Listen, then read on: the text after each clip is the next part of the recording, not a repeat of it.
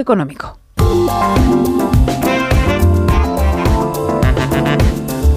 Hoy Ignacio Rodríguez Burgos nos explica en un minuto cómo es el foro de Davos.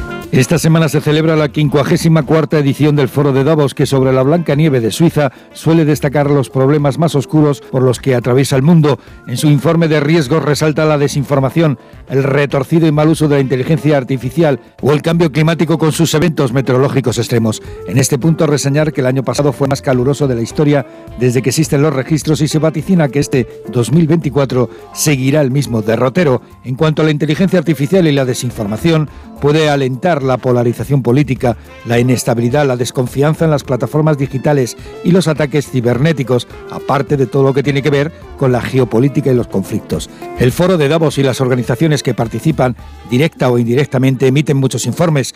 Los hay sobre el futuro del empleo. La inteligencia artificial y la digitalización están modificando el mercado laboral. Hay profesiones cada vez más demandadas y mejor pagadas, como la del desarrollador de programas informáticos, analista de ciberseguridad, de riesgos financieros, de redes, abogados, marketing, auditores, contables o gerentes de servicios de salud.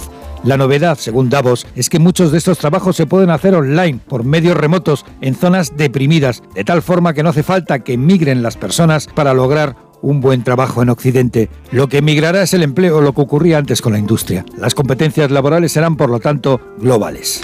Este domingo recuperamos